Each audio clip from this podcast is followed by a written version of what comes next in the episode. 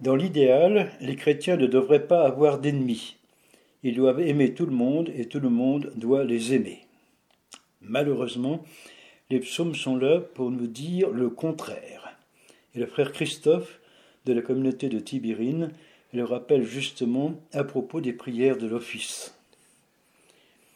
Les mots des psaumes résistent, font corps avec la situation de violence, d'angoisse, de mensonge et d'injustice. Oui, il y a des ennemis. On ne peut pas nous contraindre à dire trop vite qu'on les aime, sans faire injure à la mémoire des victimes dont chaque jour le nombre s'accroît.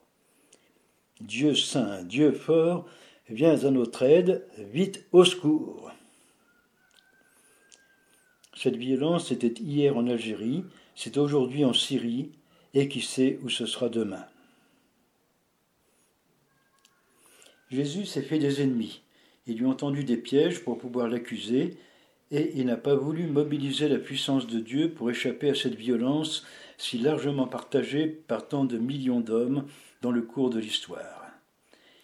Il a voulu partager cette expérience de la haine. Sa seule ressource, chercher en Dieu son abri, son refuge, sa forteresse. Entre tes mains, je remets mon esprit. D'où le témoignage des disciples dans les actes des apôtres. Ce Jésus que vous, vous avez assassiné, Dieu l'a ressuscité. Tous les discours des actes des apôtres utilisent ce même schéma de contraste.